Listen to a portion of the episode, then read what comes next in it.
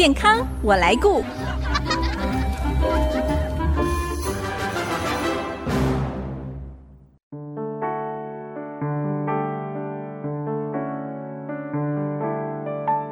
听众朋友，大家好，我是王淑荣，欢迎收听《健康我来顾》节目，一起关心你我的健康。从古到今，饮酒文化是很多国家非常普遍的生活习惯跟社会风俗，但是因为喝酒所导致的健康社会问题，一直是医界和公共卫生领域所关注的议题。有句话说：“过犹不及。”如果过度使用酒，也会变成让人依赖的成瘾性物质哦。今天我们很高兴邀请到中国医药大学新竹附设医院身心科江学斌医师来跟大家谈。谈一谈成年人的酒精使用，让我们对它有更多的了解，避免因为过度饮酒造成个人身体或者家庭社会的不良影响。我们先欢迎江医师，江医师您好，各位听众朋友大家好。江医师，今天我们会特别设定这个主题哦，是因为常在新闻看到像酒驾、肇事或者是酒后暴力的社会问题，相较国外哦，台湾好像比较不太重视酒精成瘾这样的议题，往往等到已经发展到酒瘾才会开始介入。那您在临床上有哪一些观察呢？我觉得这可能牵涉到台湾的文化，嗯，因为其实，在台湾的非常多的文化当中，都必须要喝酒，比如说祭祀的时候，对，比如说社交的时候，年节对呀，有非常多的情境，可能你会看到一个人不抽烟、不吸毒、不吃槟榔，但是你说他从来没有碰过酒吗？好像很困难。对，大家或多或少都会有运用到酒精在我们日常生活当中的一些情境。而且我有看到一些奇怪的文化，就是如果说有人。劝酒你不喝，好像是不给人家面子。没错，反而会是一种不礼貌的一个象征。所以这个是台湾特有的文化，算是。其实最近这几年后，在国外的研究都有发现说，这个可能不只是台湾，其实是整个东南亚地区哦，都很明显有这样子一个文化。哦，好像欧美就比较没有这种劝酒的文化，对不对？相对，我觉得他们可能比较像是在品酒。这个可能跟我们台湾人比较像是豪饮或者打通关 是有点不太一样。嗯，那这个酒精我们刚才说了过犹不及。如果说用的恰当，我们都知道嘛，比方红酒每天这一小杯，对我们心血管是有帮助的。但是如果是像您说的好饮，可能对我们的健康上就有一些危害了。那是不是也可以跟我们谈一下这个酒精对我们健康上会有哪些影响呢？是。在健康上面的影响哦，我觉得可能也可以分成三个层次来去做讨论。嗯，第一个层次是身体的层次，第二个层次是精神跟心情的层次，第三个层次是社会以及法律的层面的部分。所以，如果讲到第一个层次，像是身体的症状，比较常见到的包括了像是酒精性的肝炎，常常会出现一些这个肝硬化、肝纤维化等等的一些状况。是股骨头的坏死，就是我们的大腿骨的部分，常常有一些人会需要做关节置换。是第一名的原因，其实也是长期饮酒而导致的一个问题。哦，是因为酒精里面的成分会破坏股骨头里面的结构吗？没错，它会让它的这个血液的流动的部分，它的微血管的部分会因此而受损。哦、受损了之后，也就会导致它的营养失调。营养失调之后，就会导致容易出现坏死的状况。就要置换了。对，除此之外，像是一些胰脏炎、急性胰脏炎，第一名的原因，其实也是跟喝酒有关的一些状况。嗯，那这个是身体的状况。那心理呢？身心方面会有哪些影响啊？心理的状况可能要分成短期的跟长期的部分来讨论。短期的就是你当次饮酒了之后会导致的一些状况。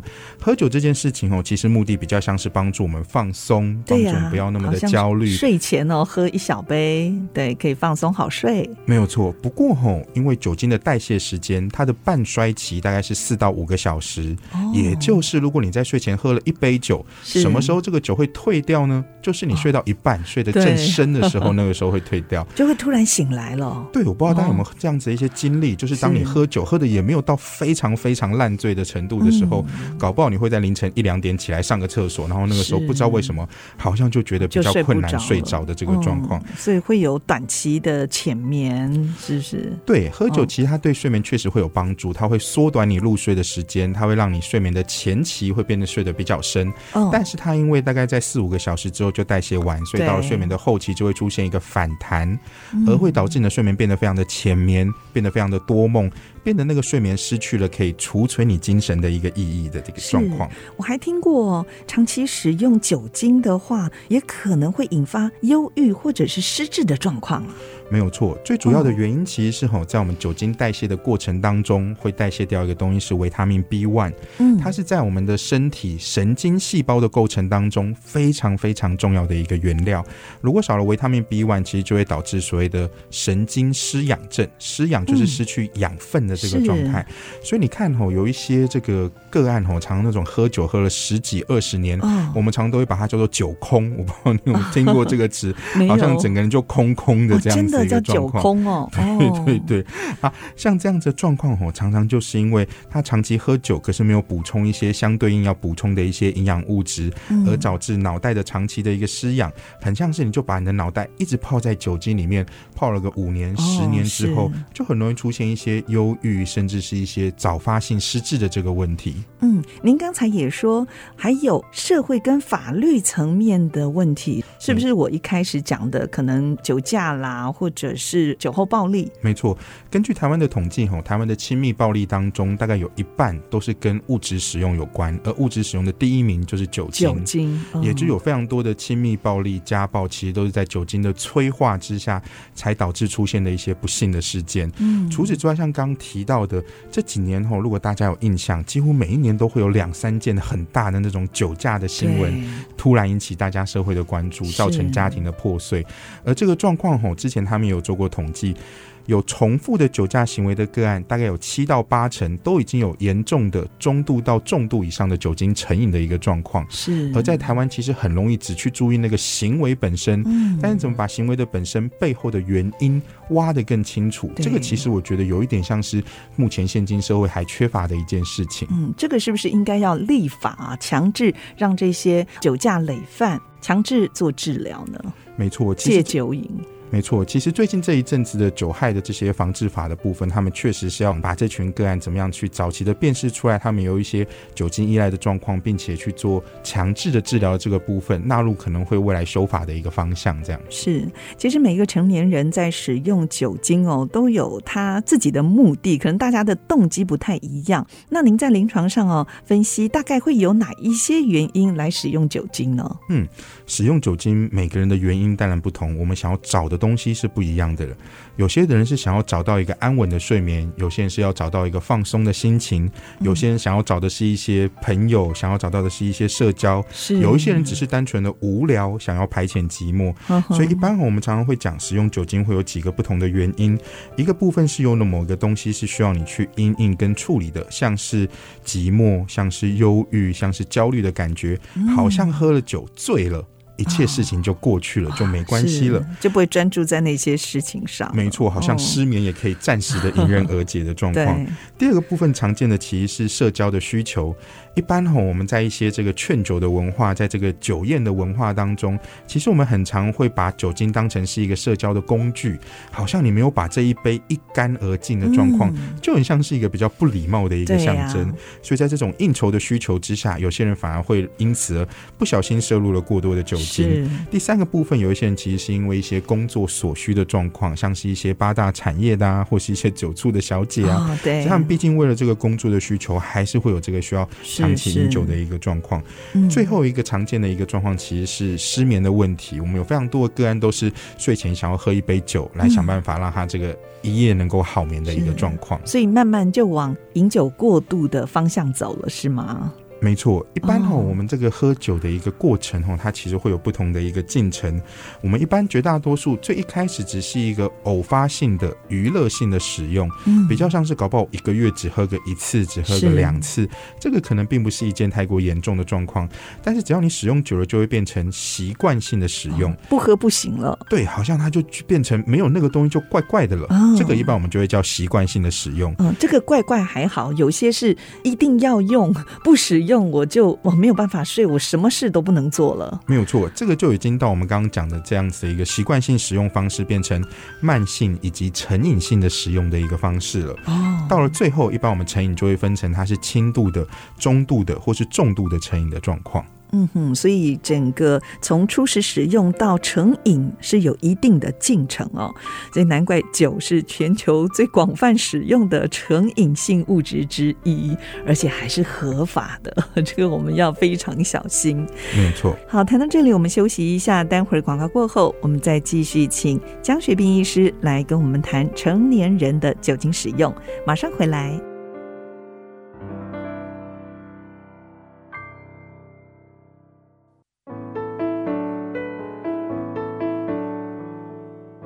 您现在所收听的是 IC 之音竹科广播 FM 九七点五健康我来顾节目，我是王淑荣。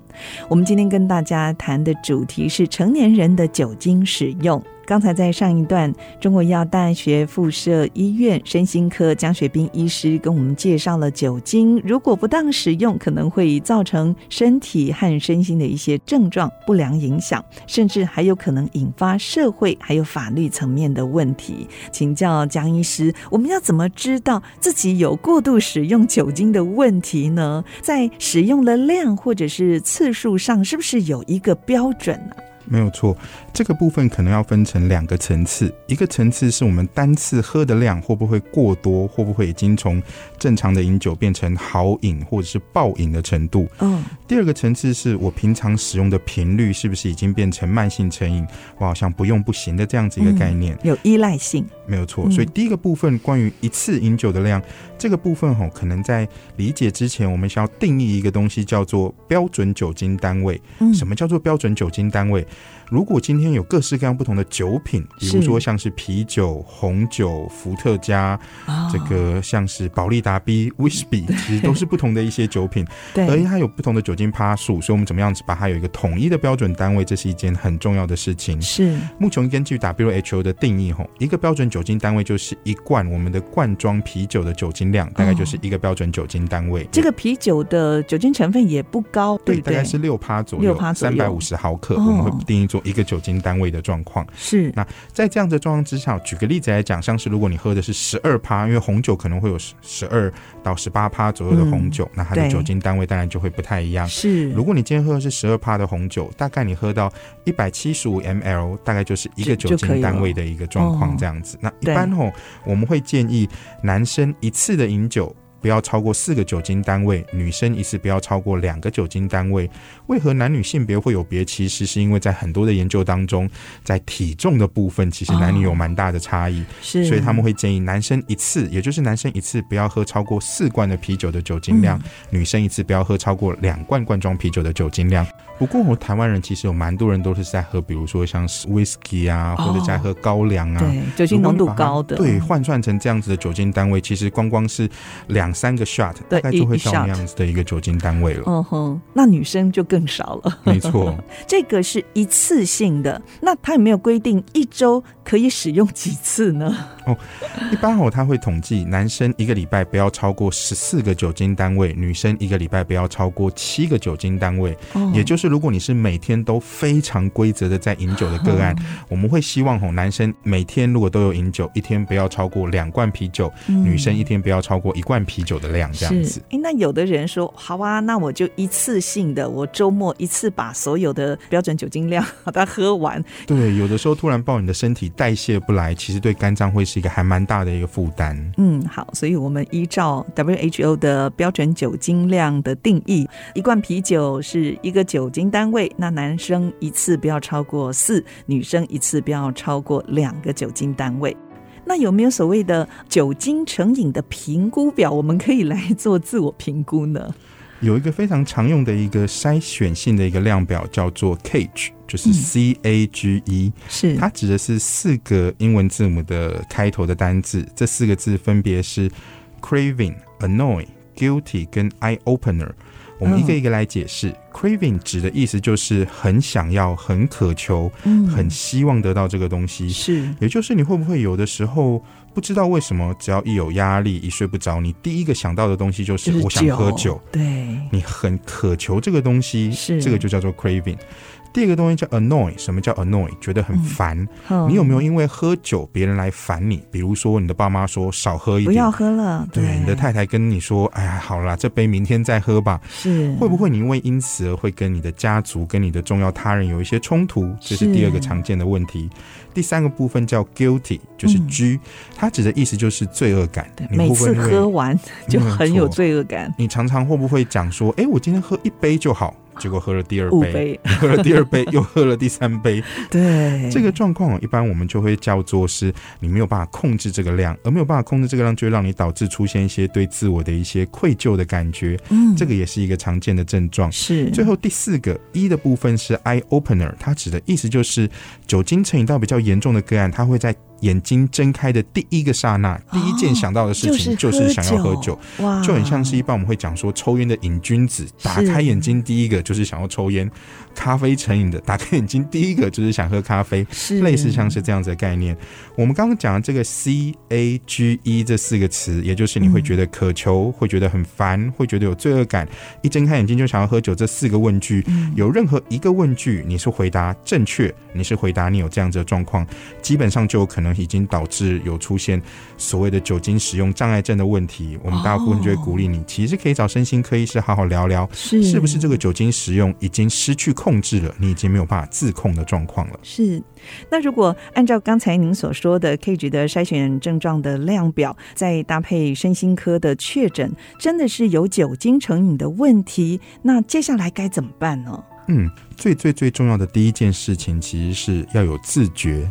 自觉也就是自我觉察，需要帮助了。对，你要开始愿意伸出那只手给别人帮忙你，我觉得这是最重要的一件事情。嗯，第一件事情其实是你有没有动机，跟你有没有心理准备。嗯，你是为了什么要戒酒？是为了健康吗？是为了让爱你的人不要再担心你吗？嗯，是为了让你的睡眠可以一夜好眠吗？是因为什么原因？有一个充分的动机，其实会是最重要的第一件事情。是，有了动机之后，接下来就会谈到治疗的部分。治疗当然就会分所谓的药物治疗以及心理治疗等等不同的一些层次的部分这个也有药物治疗哦。没有错，药物治疗大概可以分两个层次来说明。嗯、第一个层次是纯粹的戒酒的药物。嗯哼，我们一般吼酒精在代谢的过程当中，酒精它的这个化学成分其实是乙醇。嗯，我们乙醇进到身体里面呢，会被代谢成乙醛，再被代谢成乙酸，然后最后通过尿液把它给尿出去，是我们的乙酸。